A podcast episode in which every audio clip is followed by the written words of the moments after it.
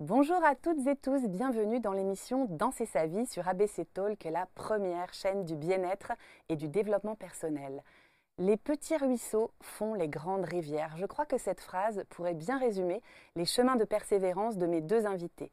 Que ce soit en tant qu'entrepreneur ou en tant qu'artiste, ils rencontrent un franc succès et continuent à semer des graines de conscience sur leur chemin malgré les embûches. L'un est cofondateur de la plus grande application de méditation, Petit Bambou, et l'autre artiste musicien reconnu par des grands comme Renaud, Souchon, Benabar et j'en passe. Alors, est-ce que l'on peut réussir dans le domaine de la musique et du développement personnel sans vendre son âme au diable? Et si oui, comment peut-on faire? Et ce qui compte, n'est-ce pas, en effet, le chemin plutôt que la destination et les petits pas que nous faisons au quotidien tels des colibris. Je suis ravie d'accueillir les présences lumineuses de Ludovic Dujardin et de Benoît Dorémus. C'est parti pour danser sa vie.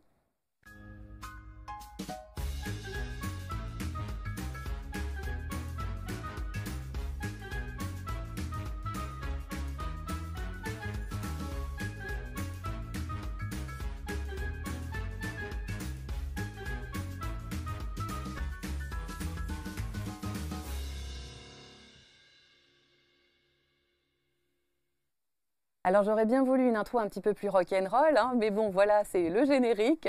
Bonjour Ludovic Dujardin. Bonjour. Comment ça va? Eh ben, ça va bien. Est-ce que tu es bien installé sur le canapé d'ABC Talk dans, dans, mon salon?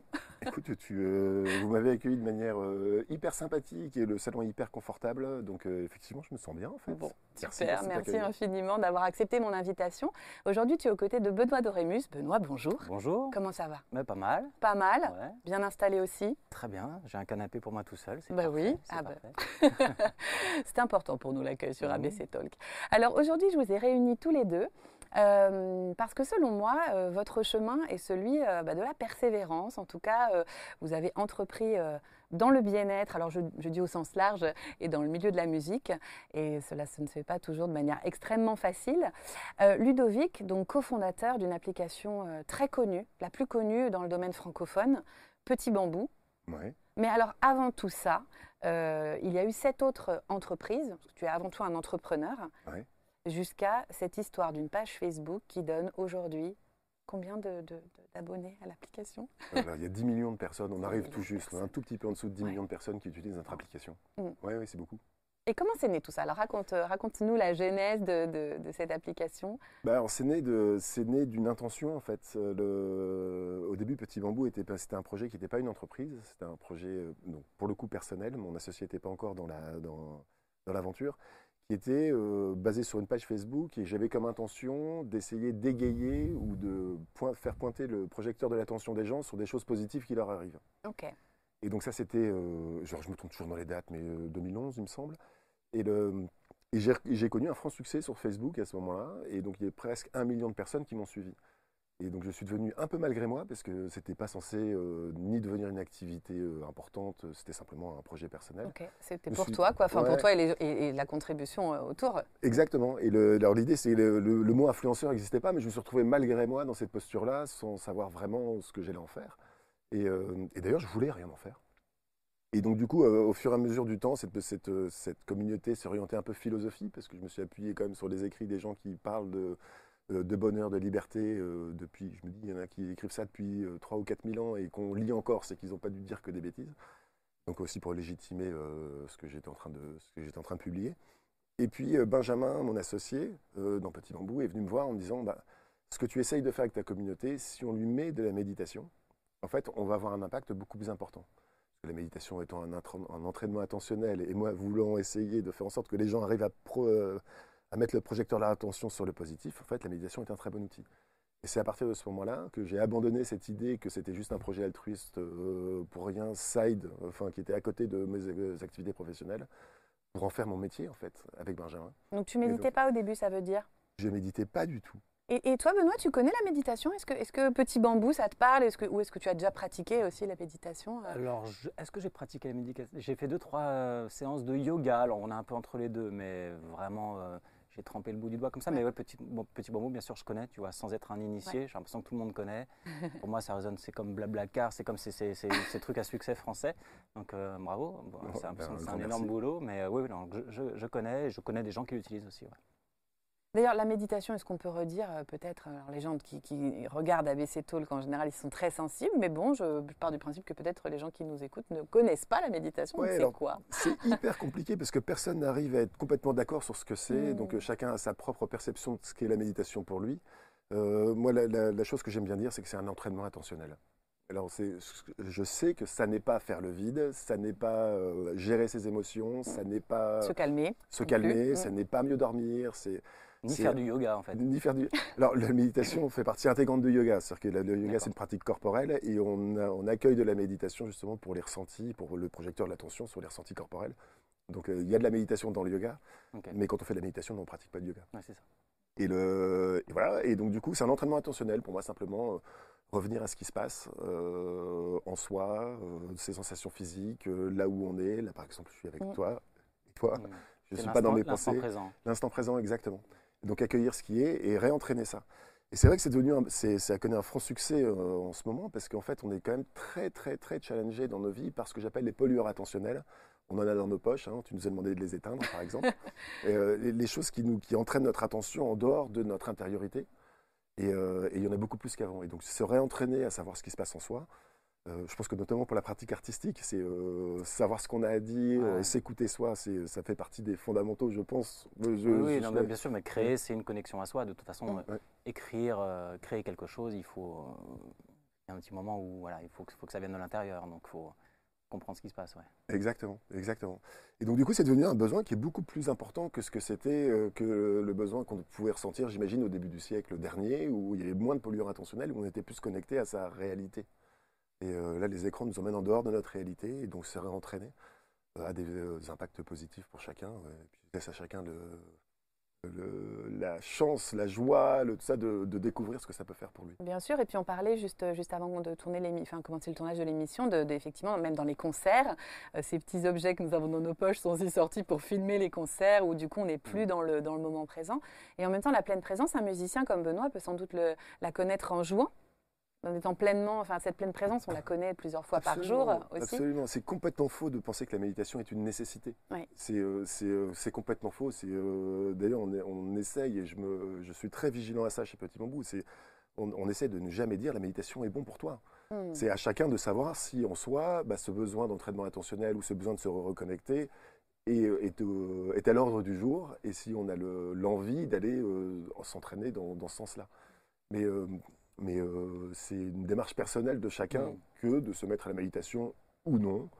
Et je rêverais d'un jour de faire une campagne de pub qui dit télécharger l'appli ou pas. Ouais. Voilà. Parce qu'on on est personne chez Petit Bambou. Oups, j'ai touché le micro. pardon. on, est, on est personne chez Petit Bambou pour dire que la méditation est bien pour toi. C'est, euh, Mais c'est quand même un entraînement. C'est- un entraînement. Donc, on, progresse, on commence, on n'y arrive pas trop, et on progresse petit à petit. Alors c'est le... ah, c'est- c'est- c'est- en fait, on, on dit en méditation, on est toujours débutant. Il n'y a pas vraiment de notion de progression. Ce qui est sûr, c'est qu'on apprend à vivre les, moments de méditation un petit peu différemment au fur et à mesure de la pratique. Et euh, donc plutôt qu'entraînement, moi je préfère pratique. C'est euh, c'est quelque chose qui se fait, ça se lit pas, ça se- ça s'expérimente, Mhm. ça se vit, Mhm. ça, se, ça se découvre. Et, euh, et on voit qu'en fait, on, effectivement, on change de façon de méditer au fur et à mesure de nos pratiques de méditation. Souvent, au début, on est très angoissé par les silences, par exemple, dans les méditations. Et souvent, ce qu'on constate, mais ce n'est pas toujours le cas, c'est que les silences ensuite deviennent les moments de, les plus agréables d'une méditation. Donc pour les méditations un peu plus avancées, un peu plus longues, il y a plus de silence et qui sont des moments vraiment qui sont, qui sont a- a- assez puissants en fait. euh, en- parce que progresser, Ouais. ça voudrait dire qu'il y a un objectif Mhm. à chaque méditation, alors qu'en fait, il n'y en a pas. D'accord. Excuse-moi. je- lâcher prise de l'objectif, c'est Ouais, ça ouais. en fait. hein, c'est la pleine présence. On ne médite pas pour quelque chose. Et c'est vrai que c'est un peu confusant parce qu'on voit Ouais. un peu partout. Méditer pour mieux dormir, méditer pour. J'espère que vous ne voyez jamais ça de la part de Petit Bambou parce que sinon je serais très fâché. Non, mais je, je serais très fâché parce que j'aime bien. c'est- En fait, c'est un renversement d'une mentalité qui est une mentalité qu'on a, tous de manière assez intrinsèque, qui est on fait des choses pour quelque chose. Et en fait, là, tout d'un coup, méditer, on médite pour méditer, mais pour rien d'autre. Et par contre, on accueille les, euh, les bienfaits, les conséquences, les, euh, les, euh, ce qui survient dans notre pratique, non pas comme un but, mais comme une conséquence d'une pratique. Et ça change un peu, ça change un peu, ça change pas mal de choses. hein. C'est-à-dire Mhm. que on accepte de faire 10 minutes de méditation bah, pour rien. Ouais, c'est pas mal ça, parce que les objectifs, on est bourré d'objectifs à Ouais. tous les niveaux de notre vie tout le temps. Donc faire quelque chose sans objectif, Ouais. c'est pas mal. En tant que musicien, on a beaucoup d'objectifs aussi euh, au quotidien. Tu sens que. Oui, de toute façon, on se colle une pression, soit on se la colle soi-même, soit la Mm. société nous la, nous la colle, euh, tout ce qu'on veut, mais on, est, on a un peu des tâches, des, des, des- des cases à, à rempli- à cocher tous les jours dans notre vie, euh, qu'on soit artiste ou pas. Je pense qu'il n'y a pas de métier facile, et il y a pas de... et donc on a ces obligations toute la journée, et, même quand on fait un loisir, je sais pas, moi je fais, je fais du sport, bah, mon objectif c'est de bien jouer, c'est de faire ma bonne passe, marquer un but. Donc c'est rare les moments où Mm. il n'y a pas d'objectif, j'ai pas l'impression de, de penser à beaucoup d'activités qu'offre ça, de, de moments à soi, pour soi et point barre. Quoi. Et, par contre- et le fait de ne pas avoir d'objectif, par exemple en méditation, on peut mieux dormir. Mm. C'est-à-dire que le fait de se réaccueillir soi, peut-être d'accueillir des, des- des moments de transition entre le- la, la soirée et la nuit, qui nous permettent de nous coucher dans un état qui soit plus confortable pour soi-même, aura comme conséquence de mieux dormir. Mais c'est une Mm. conséquence, encore une fois, Ouais, c'est ouais. pas un but. Si on médite pour mieux dormir en disant euh, On, on- on Voilà. est déjà tendu Ouais. sur attendu, et puis on l'objectif. finira par dire la méditation marche pas, parce qu'en fait, Mm. le fait même d'avoir eu un but fait qu'on s'est mis dans une état de stress qui fait qu'on ne peut pas accueillir la conséquence de la méditation sur le calme intérieur que ça va nous apporter juste avant de dormir. Donc c'est euh, donc c'est pour ça que c'est compliqué à expliquer la méditation. En fait, c'est toujours avec plein de mots. Les gens disent mais vous ne pouvez pas définir ça simplement. C'est une pratique d'entraînement attentionnel. Voilà, je pense que c'est le a priori. Jusque là, on est à peu près tous d'accord. Jusque-là, euh, oui, c'est vrai. Et ce qui est intéressant aussi, c'est que tu parles de la puissance de la communauté, en tout cas dans, dans- dans l'histoire de Petit Bambou. C'est-à-dire que ça commence par une page Facebook euh, avec des gens qui suivent. Euh, cette communauté-là, elle est très importante aussi, Benoît, actuellement dans ton travail, euh, puisque c'est comme ça que tu as financé ton dernier album, Ouais. en ayant avant cela un parcours plus alors classique, je ne sais Ouais, pas ouais, si le mot ça. est juste. Est-ce qu'on peut expliquer ce cheminement? C'est-à-dire que toi, tu commences à jouer à l'adolescence, c'est ça? Oui, moi, l'écriture, l'amour des mots la langue française, raconter des histoires, tout ça, ça, m'anime depuis que je suis petit. Donc, ça a toujours été un objectif de vie, mais, mais sympa, une- un rêve même au début. Puis après, après ça, ça se concré- ça se concrétise, ça devient un métier.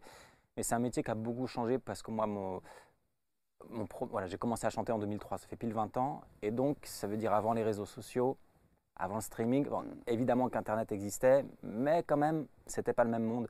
Donc, les réseaux sociaux ont tout changé. Internet a tout changé. Internet a à la fois fait beaucoup de mal aux maisons de disques et à la fois permis euh, à créer de nouveaux outils. Et en l'occurrence, moi qui me suis retrouvé sans maison de disques, justement, Internet euh, m'a permis de faire des, deux fois de suite, des- enfin pour deux albums, des financements participatifs, c'est-à-dire m'adresser directement aux, aux gens qui, me suivent, qui aiment ma musique. euh, voilà, j'ai j'ai appelé ça des, des albums bio, c'est-à-dire du producteur au consommateur Mm. directement, même s'il y a toujours une question financière parce qu'on n'a rien sans rien. Mais voilà, on peut, Internet a, a- permis d'autres outils comme ça pour, euh, pour exister autrement qui n'existaient pas il y a 20 ans. Parce que l'existence de ton parcours, en fait, la- le moment où tu deviens connu, c'est aussi parce qu'il y a un père, euh, enfin plusieurs pères, plusieurs musiciens, mais surtout un, Renaud, qui te repère justement et qui se dit, euh, ce petit-là, il a du talent, je vais l'aider. Ouais, ouais, j'ai- c'est une très belle rencontre qui a beaucoup changé de choses. Je chantais déjà depuis 2 ou 3 ans quand, avant de rencontrer Renaud. C'était pas encore mon métier, ça le devenait. Je commençais à avoir euh, mes petits rendez-vous à droite à gauche, à, à me faire un, un petit nom, mais sur la, la petite scène. Donc c'est dans les cafés, les petites... euh, Ouais, c'est ouais, ça. Voilà, les, Mm. les premiers, les premiers mois, les premières années, euh, moi j'étais juste très content de jouer, assez fier de, de moi, de, de l'avoir fait, parce que je viens pas d'une famille de musiciens, il fallait quand même se lancer, donc j'allais chanter dans les bistrots avec ma guitare et, deux musiciens, puis un petit noyau d'amis créé, qui venaient, qui revenaient, qui amenaient d'autres amis, donc ça c'est une période de 2-3 ans comme ça, assez chouette. Donc pour moi de liberté, d'expression, euh, de découverte, euh, de rencontre aussi, parce que j'étais un, un jeune Parisien, donc voilà, des années super riches, et puis le temps passant, je voulais vraiment en faire mon métier. Et la rencontre de Renaud a, a fait qu'il y a eu un avant et un après. C'est-à-dire que lui a eu effectivement un coup de foudre pour mes chansons. Et euh, pour résumer, un jour, donc il découvre ce que je fais. Il m'appelle en me disant Mais t'as un producteur? Je dis non. Il me dit Bah maintenant t'en as un. Ça, s'est passé comme ça, pour de vrai. Alors c'est une rencontre qui a, qui a été euh, longue en, en péripéties, enfin riche en péripéties, mais euh, voilà, Renaud, je lui dois énormément. On a, il a produit mon premier album, donc euh, il a tenu parole, et puis on a aussi partagé beaucoup de choses. Et donc Bon. voilà, donc ça m'a lancé, ça m'a ouvert justement les portes des maisons de disques, et ça m'a permis de- de- d'en faire mon métier, d'en vivre, et, et d'en vivre jusqu'à ce jour. Quand tu parles de cette période dans les cafés, tu parles de la liberté, de la créativité, alors, alors qu'on s'attendrait plutôt à ce que ce soit un peu la galère du, du musicien qui joue. Euh, Oui, mais c'est une galère à 22 ans, c'est pas de la galère, Ouais. c'est génial, on s'en fout. Quoi. Euh, oui, je, je, gagnais, à, la, fin des concerts, je faisais passer le chapeau. je faisais voilà, les premiers concerts, et puis on récolte 200 euros le premier concert parce que toute la famille est venue et les copains, et puis un peu moins celui d'après. Puis, mais je m'en fichais. Alors, ce qui me permettait de m'en ficher, c'est que j'avais bossé déjà avant, donc j'avais un peu de sous de côté. Voilà, donc le, le j'avais pas une épée de Damoclès économique au-dessus de la tête, j'avais un peu de temps devant moi. Et donc, non, non, que de la liberté, euh, du, plaisir, vraiment, vraiment le plaisir pur, quoi. Le plaisir même de, je sais pas, d'acheter de nouvelles guitares, de, rencontrer un tel, de parler musique, de découvrir des choses tout le temps. J'en ai un souvenir comme ça de cette période. Et puis aussi de comprendre comment le métier marche. Euh, très vite, moi, je me suis intéressé, mais c'est quoi un tourneur C'est quoi un éditeur C'est quoi un producteur C'est quoi la différence entre un éditeur et un, producteur? Donc, euh, j'avais acheté une sorte d'annuaire qui s'appelait l'officiel de la musique à l'époque. Et puis j'adorais voir, mais tel artiste, il est produit par lui. Ah, mais d'accord, c'est lui qui fait la tournée. Enfin voilà. Le fait de m'intéresser à ça aussi m'a m'a permis de tout apprendre et de me former sans, sans, le sentir en fait. Et donc une fois qu'il y a la rencontre avec Renault, tu rentres dans ce circuit-là du coup Renault, produit, ouais, voilà, Renault euh, produit. Euh, via Renault, je signe en maison de disque, la maison de disque IMI à, l'époque, qui, qui, est maintenant est devenue Warner. Mais voilà, donc je rentre un peu dans, le, dans la cour des grands, et voilà, où, où euh, ça devient mon métier, ça devient un budget, un enregistrement et une, et une, vraie sortie du premier album. Où là, il y a je découvre effectivement, euh, j'allais dire l'envers du, l'envers du décor. le lapsus Et on va pas relever, non, Benoît. non, non, non, non j'ai entendu le lapsus aussi, mais c'en est pas un. C'est une autre manière de, de, comprendre les choses, de, vivre le métier. Voilà, le, ce, ce, truc un peu euh, euh, très libre que je connaissais, là, devient un petit peu plus, un petit peu plus sérieux, où voilà, avec un peu plus d'objectifs, avec une petite pression quand même de maison de disque, mais mais justement, euh, Renaud m'avait dit le jour où on a signé, euh, tu signes avec le diable aujourd'hui pour me taquiner, quoi. C'est pas vrai du tout, j'ai jamais ressenti ça, j'ai jamais revu les, maisons de disques comme le grand méchant loup, euh, tu seras plus libre. Moi, je suis toujours parti du principe que si une maison de disques s'intéresse à ce que je fais, c'est qu'elle aime ce que je fais, donc elle n'a pas envie de le transformer, elle a envie que ça marche. Ça, c'est autre chose. Mais si elle s'intéresse à moi, c'est pas pour me dire faut mettre bleu à la place de rouge et mettre un ré à la place d'un sol. Ils me font confiance et ça, je, me suis toujours senti respecté. Libre aussi dans, ta, créativité. Dans ouais, ouais, parce que bien sûr après on a un directeur artistique, on travaille avec des gens, mais en, bonne intelligence. On veut bien faire, on veut faire un chouette album, euh, on réfléchit ensemble, on se trompe, on se trompe pas, mais moi j'ai le souvenir d'une aventure humaine, c'est un truc euh, qui manque aujourd'hui. Euh, je suis redevenu très indépendant, un peu trop. Et c'est un métier plus solitaire que, que quand j'étais en maison de disque aujourd'hui. Moi, j'aimais bien le côté aventure humaine, le côté euh, travail d'équipe et, euh, et, chaîne de mail et machin. Il y avait un truc, euh, voilà, tout, mm. plein de monde autour de mes chansons. C'était chouette à vivre. L'esprit d'équipe, l'esprit rock'n'roll. Toi, tu fais de la musique aussi, Ludo. Tu es guitariste et bassiste, c'est ça? Ouais. Plutôt dans un autre registre musical, même si tu aimes beaucoup d'autres styles de musique. oui. Oui, c'est vrai que je, euh, bah, je, suis musicien, je suis guitariste depuis, euh, je te disais ça dans ma présentation, depuis que j'ai cru que le grunge était la musique nécessaire au monde, c'est-à-dire à peu près vers 16 ans. Quoi. on l'a tous cru. On l'a tous cru, ouais, on l'a tous cru. Je le crois encore d'une certaine façon. Je le crois encore d'une certaine façon, c'est parce qu'il y a une expression de liberté aussi dans cette musique-là qui me, en tout cas moi, qui m'a parlé. Et euh, donc je suis guitariste dans un groupe que j'ai monté quand j'étais adolescent, qui existe toujours, mais, euh, mais on est très amateur. On est, Avec les mêmes membres, ça, vous n'avez pas changé la configuration du groupe? On a changé plusieurs fois de chanteur. Mm. On a changé plusieurs fois de chanteur parce qu'en fait, euh, ben, on est parti faire nos études, il y en a qui sont partis à l'étranger. On, a arrêté pendant quelques années aussi parce que je suis parti travailler aux États-Unis. voilà. Et puis en fait, on s'est reformé là il y a, il y a allez, ça fait 10 ans maintenant. Et puis on, écume les bars en fait, hein, c'est ça qu'on fait. Et puis je viens de rejoindre un autre groupe euh, en tant que bassiste. Euh, donc ce groupe-là, c'est très hard rock. Hein. Euh, c'est très hard rock. en ce moment, notre chanteur, il est plutôt dans une veine No One Is Innocent, si, vous voyez ce groupe. Donc c'est la chanson française assez engagée, assez politique, assez. Et texte en français alors? Texte en français, texte en français, et on découvre ça. On mmh. découvre ça avant, on était en anglais, mmh. et on découvre ça là depuis, depuis une bonne année. Et, et le processus, je, buvais tes paroles quand tu, quand, euh, associer des mots ensemble pour faire ah. naître une certaine forme de beauté ou une émotion ou mm. quelque chose est un processus qui est complètement fabuleux. je, découvre ça. Et voilà l'instant présent là. Là, là tu es dans l'instant présent. Quand tu cherches, tu rimes ton truc. c'est génial. Et, ça va mieux parce qu'on arrive à mieux. Enfin, je trouve que ça, on arrive à mieux passer ce qu'on veut passer là avec ce groupe parce que c'est quand même ouais, un groupe assez engagé. Euh, même si on est hyper amateur, on amateur, donc en fait on n'aura pas d'impact. Mais ce qu'on chante, ouais, on parle, on parle d'une famille iranienne, on parle de, on parle de migrants, on parle d'un solde, l'histoire d'un soldat russe et ce qui se passe en lui, mm. euh, parce qu'il n'a pas vraiment le choix d'être là, puis en même temps, euh, peut-être qu'il est content d'être là aussi. Enfin bref, on, parle des méandres de l'âme de gens qui, sont, qui, sont, qui vivent ce genre de situation. Et puis j'ai rejoint un autre groupe en tant que, mais en tant que bassiste cette fois-ci, donc euh, apprendre un nouvel instrument, même si c'est quand même assez euh, similaire, en tout cas dans l'exécution manuelle. Mais c'est pas du tout la même intention quand on joue. J'ai tendance à dire que le, le- le bassiste avec le batteur fait, fait le morceau, le groove, c'est du groove, et que le guitariste que je suis, donc euh, j'espère que je ne vais pas te choquer, décore, décore ça. Et en fait, on entend la, la- la décoration, mais s'il n'y a pas cette base, en tout cas dans ce type de musique, de section, ce qu'on appelle la section rythmique, euh, le, en fait, le guitariste n'arrive pas à décorer quelque chose parce que c'est pas. Enfin bref. Donc je, je- je découvre cette- ce travail de fondation qu'on fait dans un morceau De avec la basse. composition et de, de- Et j'aime beaucoup. J'aime beaucoup.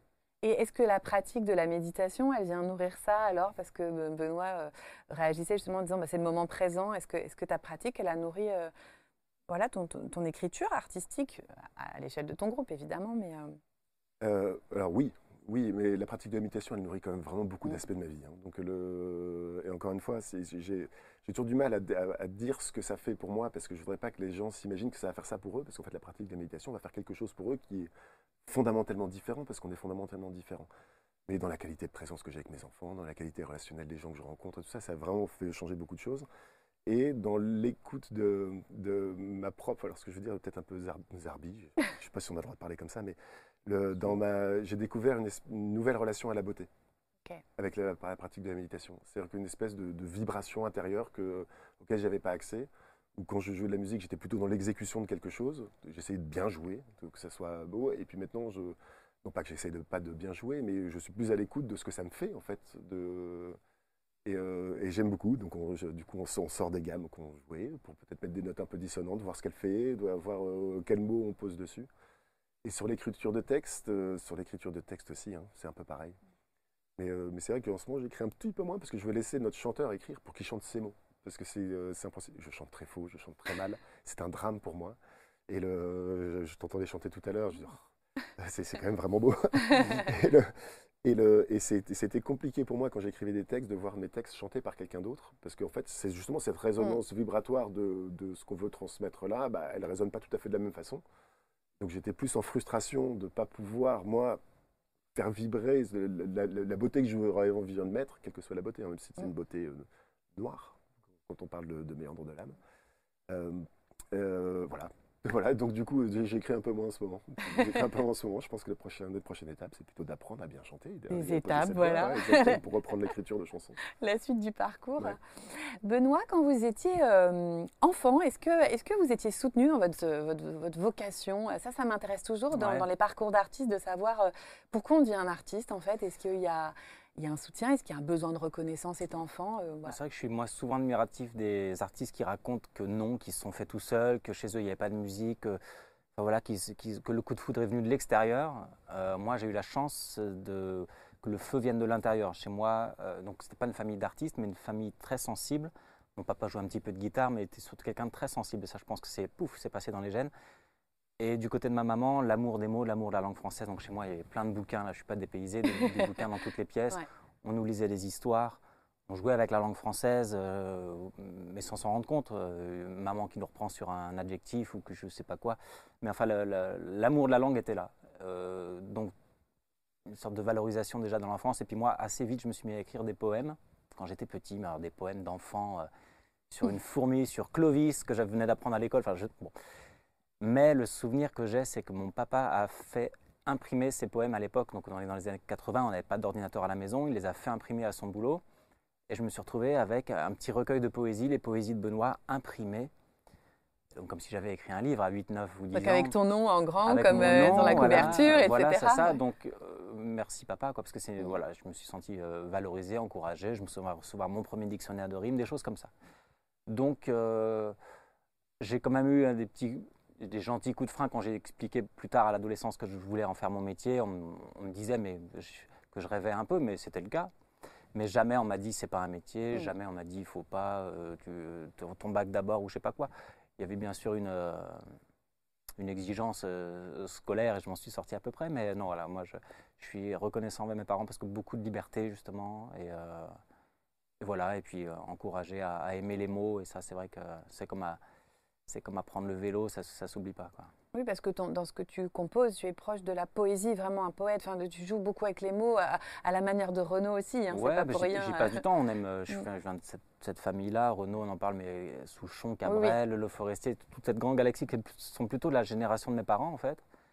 Mais moi, c'est eux qui m'ont, je sais pas pourquoi, qui, m'ont touché l'âme. Euh, et j'aime les chanteurs de, de, ma génération aussi, mais voilà, une exigence dans la, les formules poétiques, des chansons marrantes aussi ou légères, et puis des tournures, et puis comment j'exprime un sentiment personnel, euh, comment ça se fait que ce que, je viens ce que le mec raconte, qu'il a vécu, ça me touche moi aussi. Enfin, voilà, euh, moi je me suis dit que mon boulot c'était de mettre des mots sur les sentiments. Les sentiments, on, ressent tous les mêmes, hein, la colère, la joie, le manque, l'envie, tout ce qu'on veut.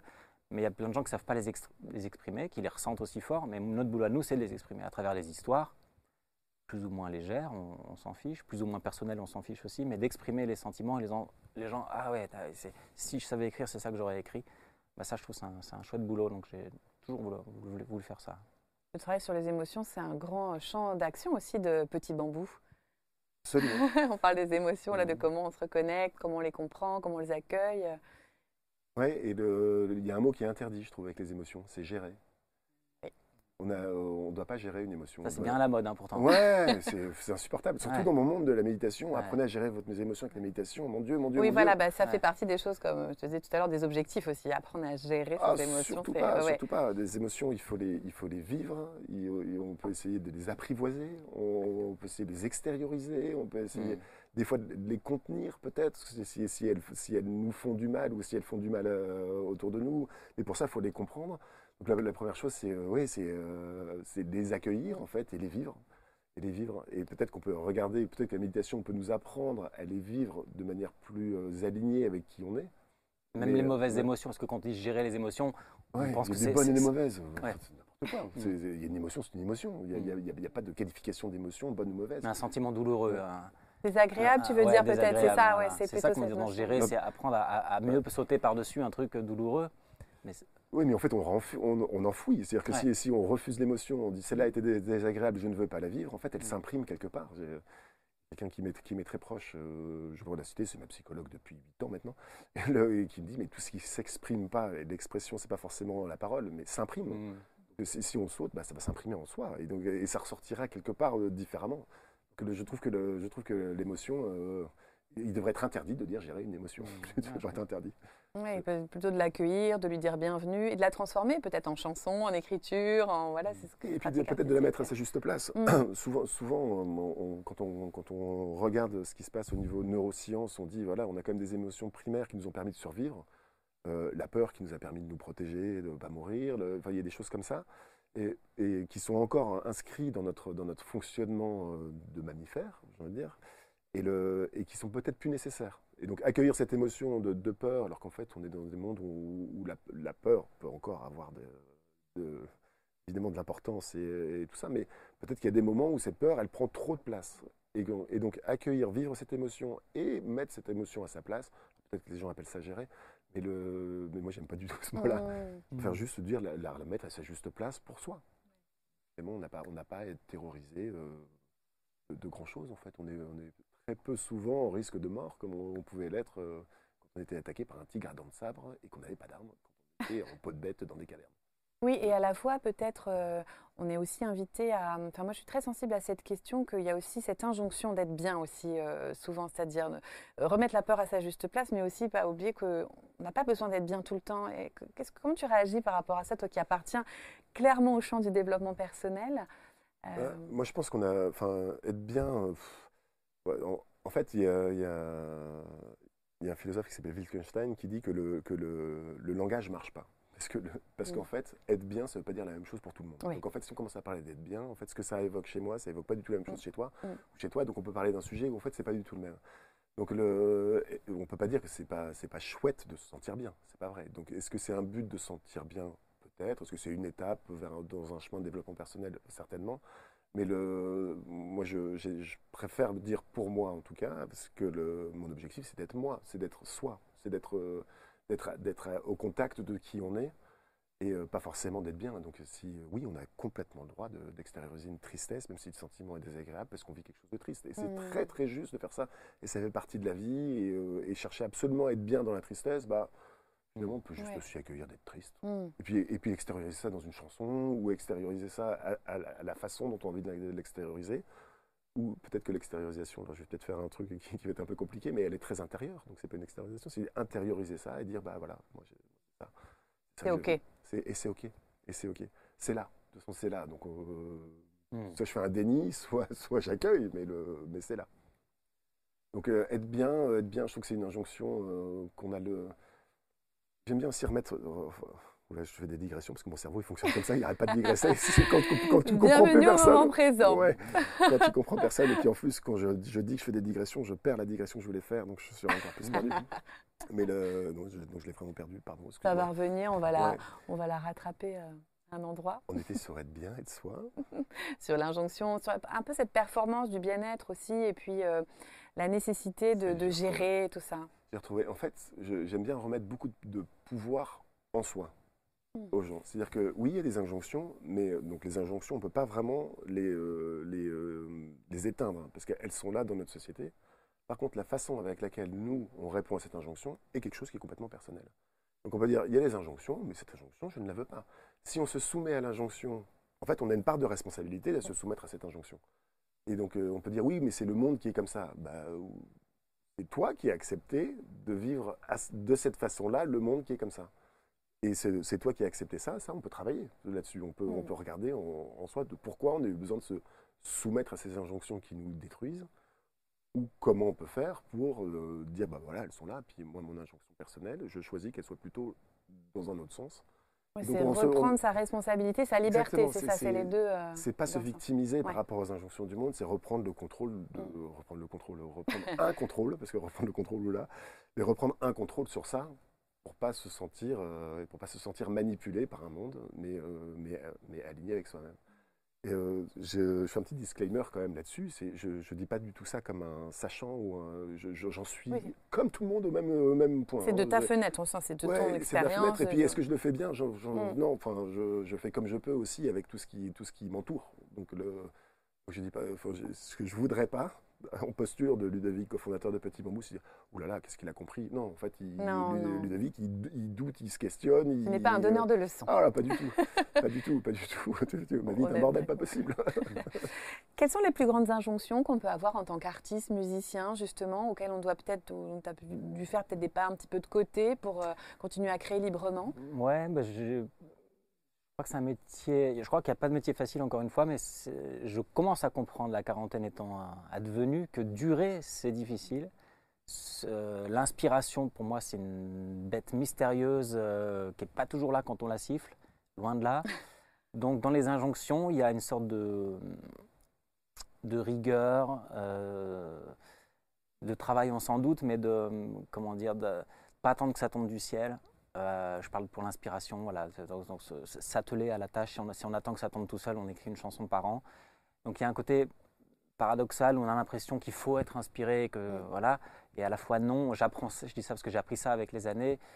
que C'est un truc qui, qui, qui- qui se travaille euh, au quotidien, et c'est très dur de le travailler au quotidien. Justement, c'est ça qui est difficile, c'est de, de garder l'envie, euh, d'y croire quand c'est pas là. Quand on est inspiré, inspiré, on a l'impression que ça s'en ira jamais. Et quand on n'est pas inspiré, on a l'impression que ça n'arrivera plus jamais. Et c'est ça qui est terrible. Donc, trouver un équilibre au milieu de tout ça. C'est juste pour la partie créatrice. C'est pas fastoche. Euh, ce qui m'a beaucoup rassuré dans mon parcours, c'est de parler avec tous les grands qu'on a évoqués. Et c'est le même ressenti pour tout le monde. Donc, qu'on ait du succès, pas de succès, qu'on soit débutant ou plus ancien, euh, tout le monde euh, connaît ses, ses- ses angoisses en fait, de, de, de page blanche, de j'y arriverai plus, j'y arrive pas, je ne sais plus faire. Euh. Donc, euh, il y a un côté rassurant, on est tous un peu dans le même bain et chacun essaye de, de faire à, à sa manière, un peu comme pour la méditation. On fait comme on peut. Quoi. Mm. Voilà. C'est un éternel recommencement, comme en C'est méditation. ça qui est terrible. C'est ça qui est terrible. C'est qu'un album, c'est- c'est c'est long à écrire, c'est long, c'est compliqué à sortir. Voilà. Et puis, bah, c'est fait. Il faut déjà euh, avoir des idées pour la suite. Donc, c'est c'est ça qui n'est pas facile. ouais. Et puis, il y a un moment où ça, ça arrive. Je dis ça parce que je suis dans une période où j'arrive pas à écrire en ce moment. où Ça vient pas. Euh, donc, tous ces petits conseils que je m'auto-applique un peu tous les jours, un peu machin, c'est- difficile. C'est la période où. Et il y a un moment où, où ça va revenir. Je le sais parce que je l'ai déjà vécu cinq fois pour cinq albums. Donc, je sais que c'est mécanique, que c'est des cycles et que ça va arriver. Et ce que j'ai compris, c'est que quand c'est là, il faut en Faut profiter. Il faut être là, exactement, exactement. Et peu importe, euh, on ne dit pas, c'est bon, je le, je le ferai demain matin. Quand c'est là, j'ai appris que c'est tellement précieux que tout de suite, c'est à la guitare, à l'ordinateur, les tac tac, mais faut en profiter parce que la, la- la muse qui vient, vient faire coucou, elle peut se barrer très vite. Quoi. Ouais, on, dans, pl- dans plusieurs euh, épisodes, on a reçu euh, dans, dans C'est sa vie notamment des auteurs qui expliquaient aussi euh, ben, ce que tu dis, quoi, que l'inspiration comme ça qui descend euh, divine, c'est euh, 2% du. Ça peut arriver, et c'est cool quand ça arrive. Ça m'est Mm. arrivé, j'ai fait quelques chansons comme ça où on a l'impression qu'elle s'écrit en trois heures et on la corrige le lendemain et c'est fini. Mais j'ai dû faire 4-5 chansons comme ça. Euh, et les premières chansons sont souvent comme ça. Quand on a 20 ans, je sais pas, on est amoureux, on peut écrire une chanson super, mais, mais ça peut pas marcher comme ça toute la vie. C'est, comme tous les talents se travaillent, comme le, le meilleur footballeur doit travailler, comme euh, le meilleur médecin doit pratiquer, se former. Enfin, voilà, tous- tous les métiers demandent une formation continue. mais nous, notre problème, c'est que ça vient de nous-mêmes. Donc euh, pff, voilà, faut se nourrir de l'extérieur, mais être à l'écoute de l'intériorité. Et puis, exp- enfin, c'est, un drôle de, c'est un drôle de machin, l'inspiration. Et justement, est-ce qu'on pourrait euh, entendre un petit, un petit morceau, donc euh, un extrait de ton dernier album qui s'appelle Désolé pour les fantômes. Ouais. Alors on te voit en costume avec des fantômes pas? derrière. Absolument. Pourquoi ce titre Désolé pour les fantômes? C'est le titre d'une chanson, d'une des chansons qui, qui parle, qui est un duo avec une chanteuse qui s'appelle Clio et qui parle de justement de, de- comment dire de l'amour à la, à la quarantaine, c'est-à-dire quand on traîne derrière soi des, des fantômes du passé, donc des traumas, des bonnes expériences, des mauvaises, des souvenirs, des ex et des machins, que j'ai appelé ça les fantômes dans la chanson. Et quand on rencontre quelqu'un de tout neuf, on arrive un petit peu abîmé, un petit peu pff, plein de doutes, et donc j'arrive et je, suis désolé pour les fantômes que je traîne Ouais, entre guillemets. Donc cette chanson raconte ça. Et où je trouve que ça faisait un joli titre d'album, tout simplement. Le- la figure des fantômes, ça part à tout le monde. On peut y mettre un peu ce qu'on veut. Les absents, les- le passé, l'enfance, tout, tout ce qu'on veut. voilà. Et là, tu vas nous jouer On croit en toi. On croit en moi. On croit en moi. Eh ben, Mais- non, mais on croit en plaisir, toi. mais On c'est croit ça, en toi. C'est très sympa. ça marche.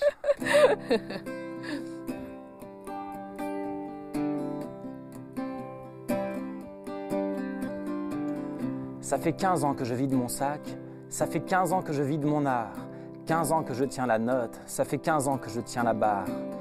Pour venir à vous, je navigue à vue, je n'ai pas la nostalgie de mes débuts. Je dis non, non quand on me demande si j'ai disparu, je dis oui, oui quand on me demande si je suis connu. Sur les photos, j'ai l'air d'un gamin, Renaud Benito, copain, copain. J'ai le même amour pour la chanson, juste indexé sur l'inflation, dictionnaire de rimes, de synonymes. Mon grand Robert, ma petite routine. Je mets des synapses en compétition, à fond, les yeux au plafond. Si j'étais si chanceux, tu m'aurais déjà vu, mais si j'étais si mauvais, j'aurais pas tenu. Ça fait si longtemps, j'ai même plus d'angoisse. Je les ai blasés tellement le temps passe. Benito, bientôt un nouvel album. Benito continue, il faut, il faut. Elle est plus si légère, ma guitare en bois. Ça fait 15 ans qu'on croit en moi. On croit en moi. Tu crois en moi? Ça me va. Mais à force de tenir la pancarte, j'ai une petite hernie discale. Mon rêve de gosse dans les pattes, intermittence et traitement local. Tout seul à l'hôtel, tout seul dans le train, je commence à râler tellement je me plains. Je m'engueule avec ma chanson française, mais le soir, on baise. Et même s'il n'y a pas toujours foule, il y a toujours une rencontre un peu cool. Il y a ceux que je suis content de revoir. Il y a toute une histoire. Il y a que j'ai pu toucher des gens. Comme Henri Dess, mon cœur d'enfant, comme Reggiani, mes 17 ans, et comme Gainsbourg, mes sentiments. 15 ans qu'on m'aime bien, qu'on me soutient. Je suis déjà même revenu de loin, requinqué d'amour participatif, fait toute une tournée avec Francis. Je suis allé chanter l'amoureux transi, en indépendant, en tachycardie. J'ai appris et puis j'ai encore appris. J'ai laissé des plumes aussi. Mais on croit en moi. Tu crois en moi? Ça me va. Beaucoup d'appelés, peu d'élus. Beaucoup d'appels et trop peu lus. Et même si le passé pollue, des regrets, aucun, aucun. Beaucoup d'ego, d'où les dégâts. Beaucoup rigolé en tout cas. 15 ans de vanne à réaction, d'attente et d'allitération. Et je rame depuis si longtemps. J'ai des chansons en noir et blanc. Et Maxime m'a fait une musique. Et Alain, une petite visite. Je repasse l'accent sur mon B. Et il y aura jamais de plan B. Et je regarde dans la glace mon rêve de gosse en face. Ça fait 15 ans que je vide mon sac, ça fait 15 ans que je vide mon art. Alors, alors, alors, vacciné ou pas, je repars. Pour venir à vous, je navigue à vue. Je n'ai pas la nostalgie de mes débuts. Je dis non, non quand on me demande si j'ai disparu. Je dis oui, oui quand on me demande si je suis connu. On croit en moi. Tu crois en moi? Ça me va.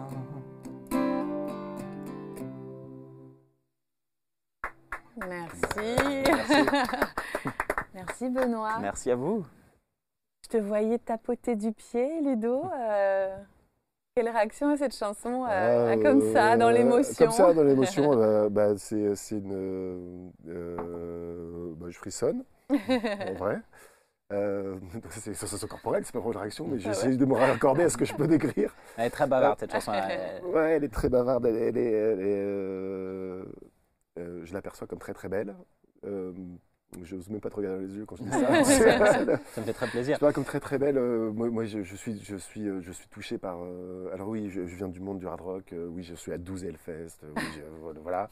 Le- mes, mes- mes références musicales sont, sont beaucoup plus bruyantes que ça. Et en même temps, ce que je te disais aussi quand, on- quand tu me demandais, euh, je pleure quand j'écoute Linda Lemay, même si j'aime pas du tout sa musique, mais ses textes me, me- me Mm. déchirent. Le, le- et le, et cette, partie, cette, cette capacité que tu as de, de- de faire naître de la beauté comme ça, avec ta voix et, ton, et cet instrument, là comme ça, euh, euh, ça me rend un peu jaloux presque en fait.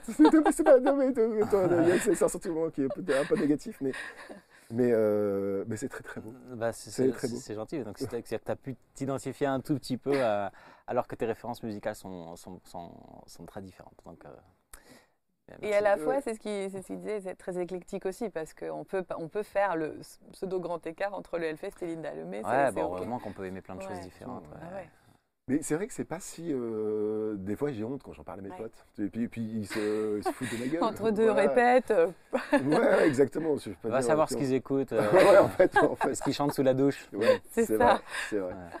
C'est vrai, mais je trouve que dans, dans, dans, dans toute, euh, dans, dans toute euh, expression de soi par une forme artistique, il y a quelque chose qui est, euh, qui, euh, qu'on peut percevoir qui est de l'ordre de la beauté. Des fois, ça résonne pas parce que cette beauté-là n'est pas per- perceptible. Là, je te, je, sur les frissons, ça se voit pas à la caméra, mais les frissons parlent pour la, la perception.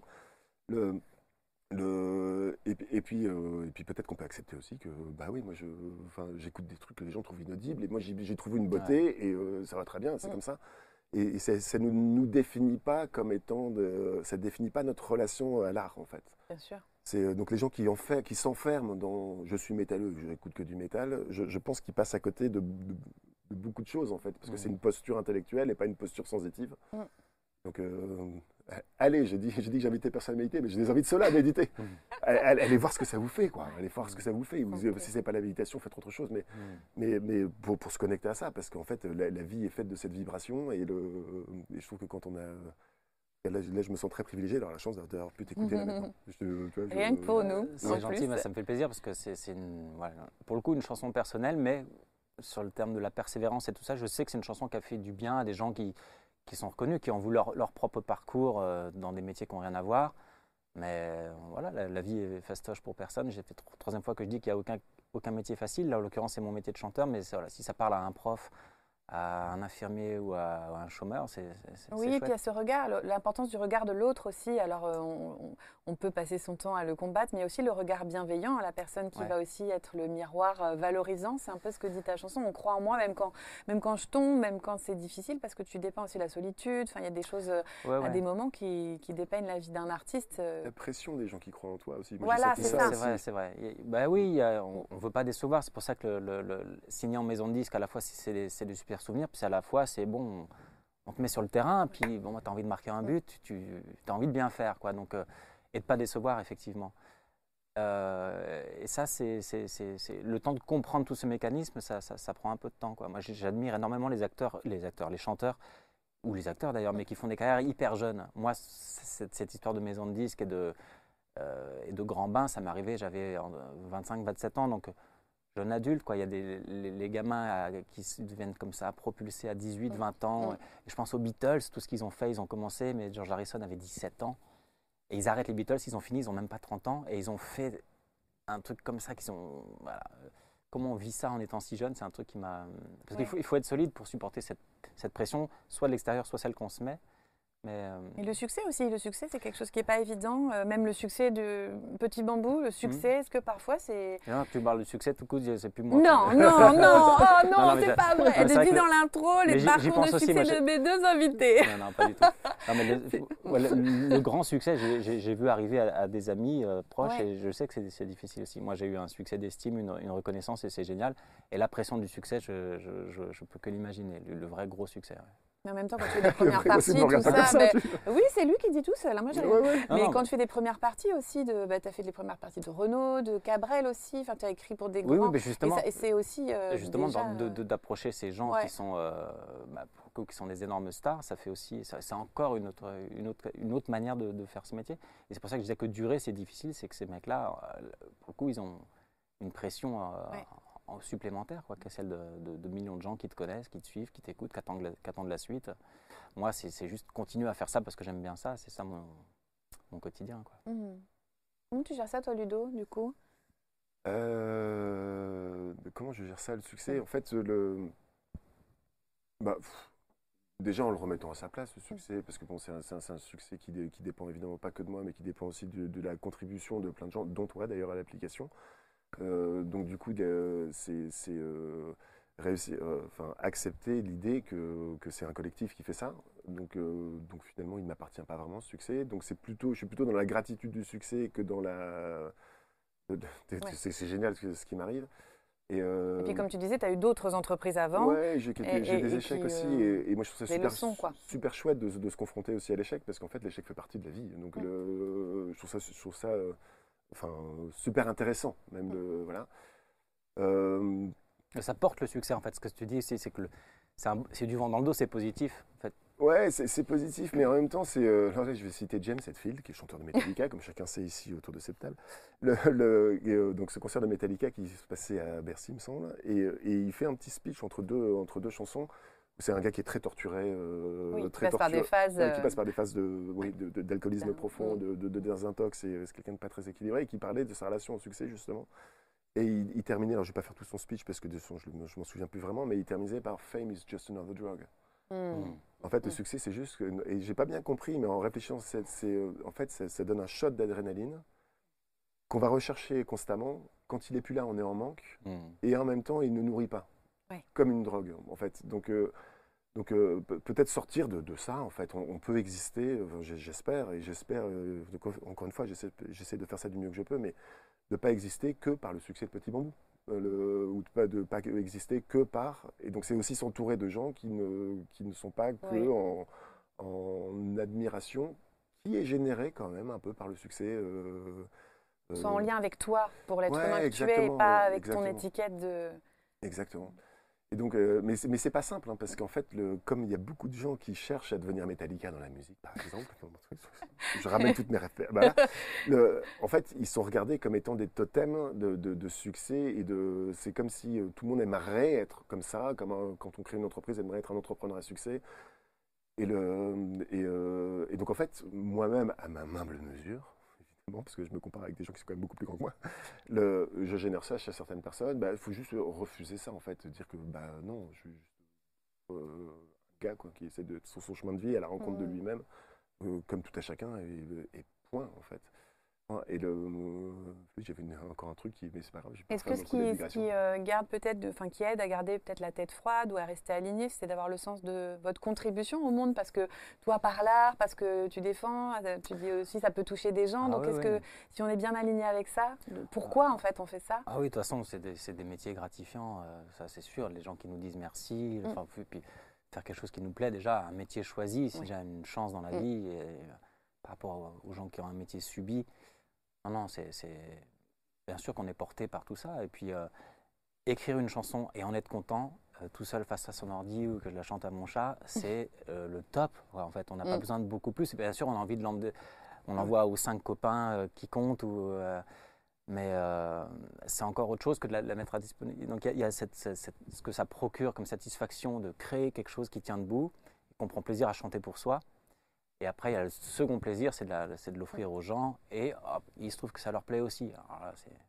C'est la cerise sur le gâteau. Et après, le succès public, c'est en- c'est c'est encore autre chose. Mm. Mais il y a, il y a beaucoup, de, beaucoup de satisfaction, en fait. C'est, dans la création, c'est c'est- Je veux revenir sur ton mot contribution, parce que moi j'aime Bien beaucoup sûr, ça. Et ouais, je pense ouais, que c'est ouais. c'est vraiment un mot que j'utilise, mais euh, dans, dans mon entourage Et professionnel. d'ailleurs, euh, on le parle temps, des contributeurs de Benoît. Enfin, tu disais de soutien, mais euh. Tout le temps, tout le temps. C'est-à-dire que c'est se re- remettre à sa Mm. place. C'est-à-dire que Pe- Petit Mm. Bambou est au service d'une idée, qui est que la conscientisation apportera de quelque chose de l'ordre du bien-être aux gens. Encore une fois, on fait attention sur le sens des mots pour tout le monde, mais sûr. prenez-le dans un sens générique. Et donc, et cette idée, c'est pas la mienne. Mm. Et on, est, on est tellement à la servir que donc je ne suis qu'un des contributeurs à cette idée.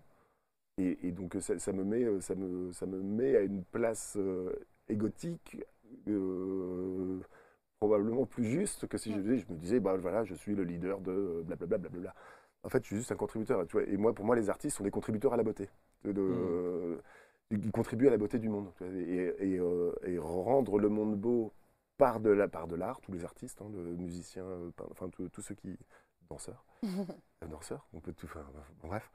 Et, le, et donc l'idée que le monde doit être plus beau est une idée géniale à laquelle tu contribues, à, ta- à- à- à une place qui est juste pour toi, et c'est juste magnifique comme ça. Quoi. C'est pour ça tous ceux qui disent euh, la beauté c'est moi, ou euh, la conscience c'est moi, Ouais. ou le... Voilà, là, là ça va plus du tout. Et là ils se, re- se retrouvent dans un, dans un phénomène de drogue, Mm. d'addiction à ça, et puis ils vont chercher quelque chose qui est de l'ordre du toujours plus.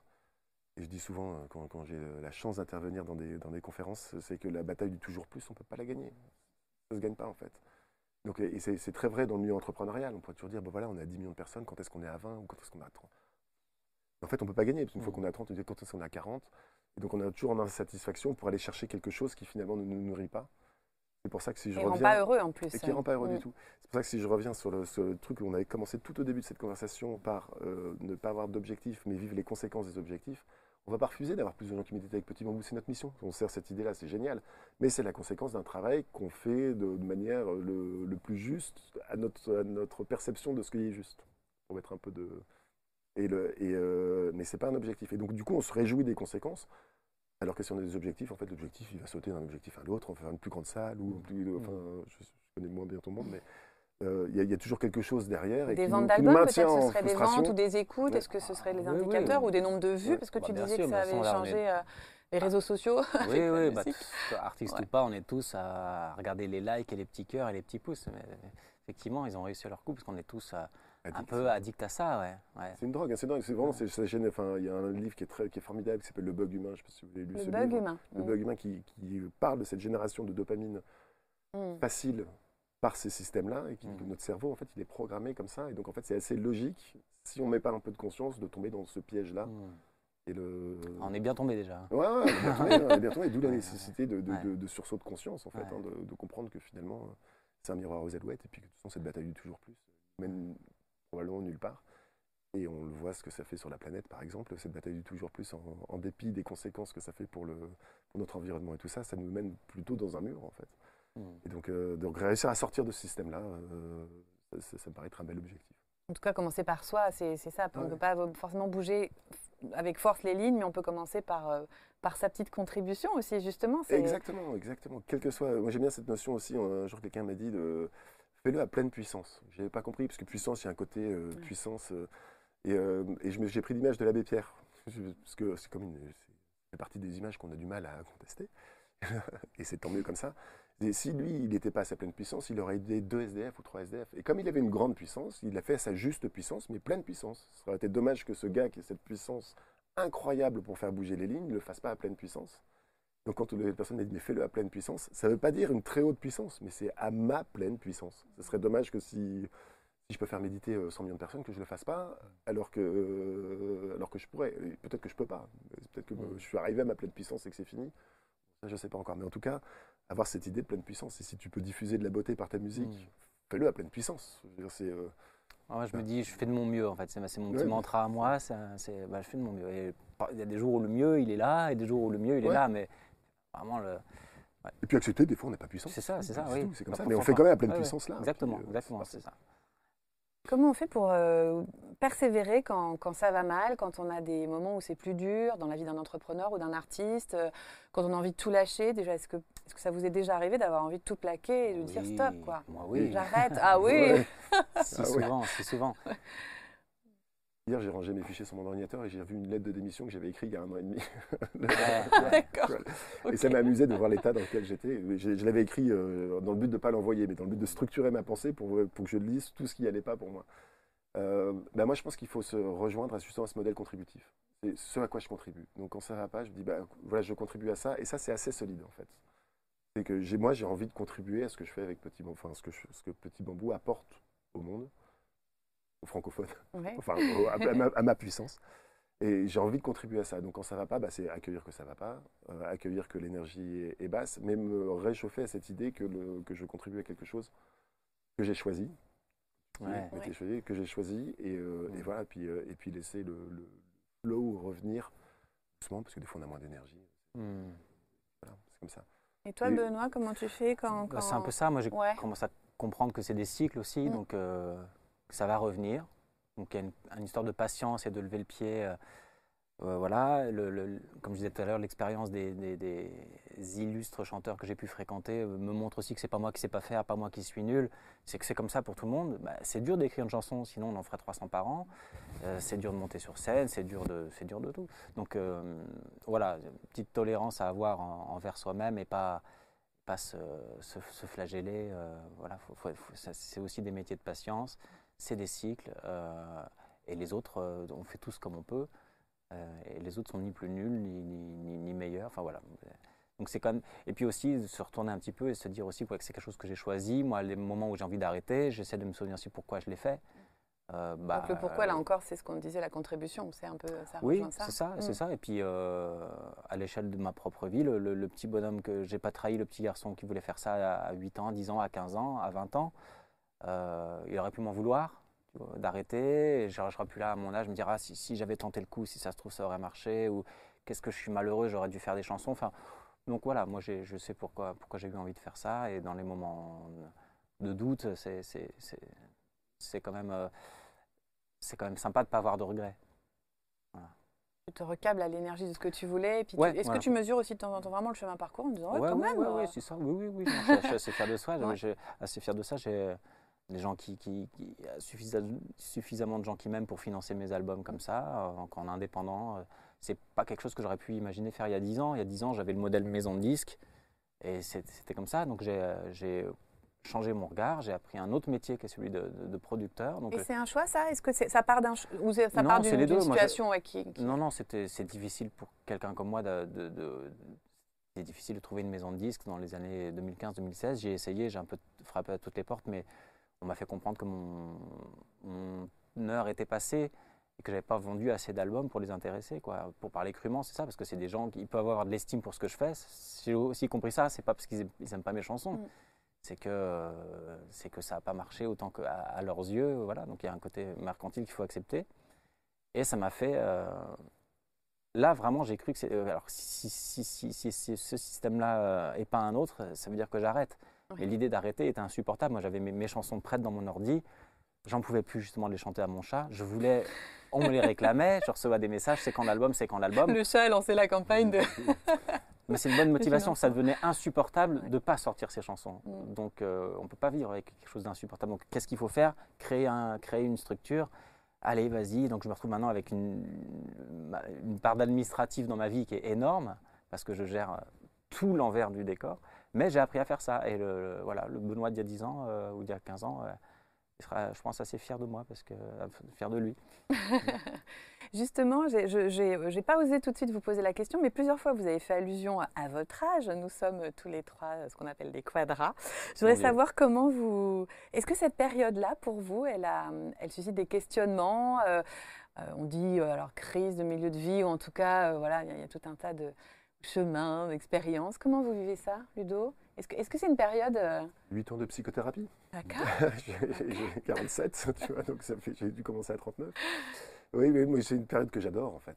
Ouais, pareil. Ouais. Je me suis beaucoup mieux dans mes pompes maintenant que- qu'il y a- qu'il y a 10 ou 15 ans, justement. ouais. Ouais, parce que c'est, tu vois, je vois, il y a le bouquin de Frédéric Lenoir sur Jung. euh, Mm. Là, moi, je, la thérapie que je suis, thérapie jungienne, et j'adore cette modélisation de, de- de se dire de, qu'on, a- a, euh, qu'on, s'est soumis ou qu'on a choisi pour être accepté socialement des, euh, des masques, en fait, ou des adaptations de notre propre personnalité à ce qui était attendu par nos figures d'autorité, nos parents, nos profs, nos, euh, que sais-je, la société.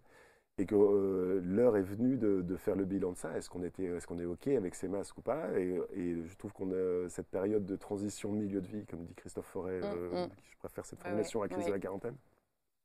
C'est aussi le moment de- d'aller se connecter à, à soi et, et- et puis réaccueillir ce que c'est que, le, ce que, c'est que la définition de son bonheur ou de son euh, but, enfin, but projet de vie ou je sais pas, ce qu'on veut accomplir à la lumière de qui on est maintenant.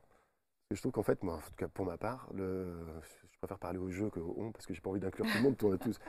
En fait, c'était assez du pilote automatique.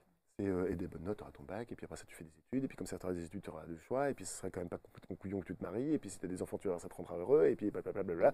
Puis avec une quête de succès, de l'indépendance et tout ça, mais finalement, tout ça, ça a été inféré, et il y a des, pas mal de choses qui sont justes, des choses qui sont plus justes. Mm. Donc, le, euh, et cette période du milieu, milieu de vie, bah, c'est le moment de, faire, de regarder ça avec, euh, avec et curiosité, amitié, et, euh, et puis en même temps de pouvoir poser des choix qui sont, qui sont plus justes pour la personne indépendante euh, qu'on est maintenant à notre âge. Donc moi j'adore cette période, Mm. mais c'est pas sans remous. Ouais, C'est- assez funky quand même. Et comment elle se, dans quelle direction elle s'oriente la, la prochaine alors, la prochaine euh, moitié de vie si on reprend l'image, mais euh, La prochaine moitié de vie. quels sont tes projets, tes envies, Ouh là là, ta là trajectoire? Bah, je suis, je suis très, très, très, euh, très, très attiré par le milieu artistique. Donc, euh, j'aimerais développer ça. euh, mais en fait, quand je parle, j'aimerais développer ça au conditionnel. Ça prouve que je suis pas encore tout à fait mûr ça. Et j'ai comme un, un engagement avec Petit Bambou qui est, qui est, Mm. qui est important et que, et que j'adore. Donc, en fait, n'est pas venu le temps pour moi de consacrer. euh, tu dois avoir déjà des bonnes semaines, quoi, entre Petit Ouais. Bambou, la musique, ouais, ouais, y a deux famille, si j'ai bien compris, et deux groupes, euh, c'est déjà pas mal. Oui, oui, ça va, ça, faut, je cultive mes légumes et donc ça prend un temps fou Ah, aussi, ouais, cette histoire. Et le- mais J'adore ça, mais, mais oui, oui, puis j'aime bien dormir en plus, donc je ne fais pas partie de ces gens qui dorment 4 heures par nuit. Oui, donc c'est bien, c'est bien rempli. Le, c'est bien rempli. En fait, ce que j'aime bien, c'est de, de redéfinir ce que c'est que ma définition du bonheur. Voilà, maintenant. Et je, ça va être très difficile pour moi de te, de te dire les mots justes parce que je suis vraiment en travail, en chemin. Et Tu reviendras, tu ouais, reviendras dire. et, puis, le- et puis- et puis ce chemin, ne serait-ce que poser cette réflexion de ce que c'est que le bonheur, le, le chemin en lui-même Mm. va. C'est Oui. peut-être même presque une métadéfinition. Donc, euh, mais le, mais c'est se dire qu'à un an, quand j'avais un an, mon bonheur c'était d'être accepté par mes parents, parce que sinon j'allais mourir. Donc en fait j'aurais fait tout ce qu'il fallait pour être accepté par mes parents et je me suis conformé à pas mal de choses en pensant que c'était ça le bonheur que et c'était exactement le bonheur qu'il me fallait à cet âge-là. il faut que je redéfinisse le bonheur que je veux créer à, à mon âge maintenant. euh. Donc voilà, mais euh, ça n'a pas des bouleversements de dingue, c'est plutôt des. Pas, euh, tout le monde parle de divorce, de machin, de Ouais. trucs à notre. euh, moi, je suis pas du tout dans cette, dans cette démarche-là. Je suis, je suis plutôt dans réac- en fait, allez, réaccueillir plus de beauté dans ma vie. Euh, Me mettre plus, euh, plus en, en connexion. Et quand je dis réaccueillir, c'est pas la créer, c'est la percevoir. Mm. C'est euh, repercevoir ça la tu beauté. fais de ça en ce plus avec les Ouais, mains. euh, comme si. Et toi, Benoît, c'est une période à remous, euh, de forte intensité, de faible Euh, intensité? La quarantaine? Ouais. Non, pas mal. Euh, moi, c'est des soit trop de boulot, soit pas assez. Voilà, voilà, je- le- mon album a, a déjà quelques mois, donc c'est retombé. Puis maintenant, c'est bah, j'attends voilà, encore une fois un nouveau cycle pour, pour passer à la suite. Mais j'ai toujours envie d'écrire des chansons, toujours envie de faire ça. Non, non, ce que, ce que tu as dit, j'ai, pareil, j'ai bien écouté, c'était très riche. Moi, je suis, bien, je suis bien dans mes pompes. J'étais très nostalgique. Moi, le, le temps qui passait, me- le temps qui passe, passe toujours, me tracassait beaucoup. Plus jeune, j'étais nostalgique avant l'heure. À la vingtaine, oh là là, j'ai 25 ans, j'avais eu un cafard pour mes 25 ans, je m'en souviens. Je me foutrais une baffe en même temps. J'avais l'impression d'être vieux. et ça- Donc, euh, j'ai plutôt fait la paix avec le, le temps qui passe, qui était plus douloureux avant, bizarrement. Et maintenant, euh, évidemment, que vieillir, c'est pas rigolo, euh, mais c'est cool aussi parce que euh, non, on est quand même pas, pas si vieux. Et donc, on peut encore faire des trucs, y compris physiquement, du sport, des machins. Des... Non, non, c'est plutôt une période pas mal. Et y a, moi, je ressens un apaisement justement. euh, euh, par rapport à, à quand on se lance, notamment dans la vie professionnelle, où euh, on fait des erreurs alors qu'il ne faut pas en faire et que machin. Donc c'est, on est un peu. Et maintenant, ça va quoi. Ouais. Moi, je tremble plus comme ça quand vous passez un coup de fil, je sais pas quoi, ça, je suis un peu plus sûr de moi, on va pas me la faire. Mm. Et donc c'est cool. Ça lâche, quoi, ça lâche un peu. Ça lâche un peu, plus de pression pour rien aussi. pas. J'avais tendance, je crois, à me noyer parfois dans des verres d'eau. Maintenant, ça va, le verre d'eau, c'est bon quoi. Il y, a- il y a des vraies, il y a des vraies raisons de se noyer. Tu mais- prends de la hauteur un peu, c'est ça? Un petit peu, ouais. Un, peu plus, un peu plus de sérénité, j'ai l'impression. D'expérience, je sais pas, mais je le, je le ressens, ouais. Super. En tout cas, merci beaucoup à vous deux pour ces euh, très riches euh, échanges, euh, plein d'humanité.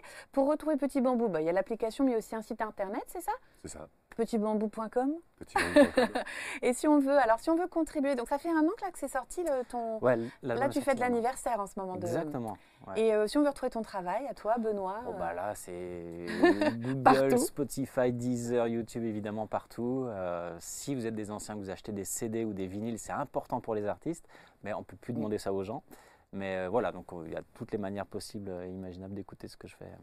Bon, super. En tout cas, on retiendra de, de ce parcours de ne pas lâcher, d'accepter les remous, d'accueillir et non pas de gérer ses émotions, euh, de créer, d'écrire Ouais, d'accep- d'accepter quand ça vient pas aussi, parce que ça reviendra, c'est sûr. quand ça vient pas. Euh, moi, ce que ça m'évoque, c'est une citation de Paulo Coelho. J'aime beaucoup les livres de Paulo Coelho qui dit Ne vous découragez jamais, c'est souvent la dernière clé du trousseau qui ouvre la porte. Merci à vous de nous avoir suivis et à très bientôt sur ABC Talk.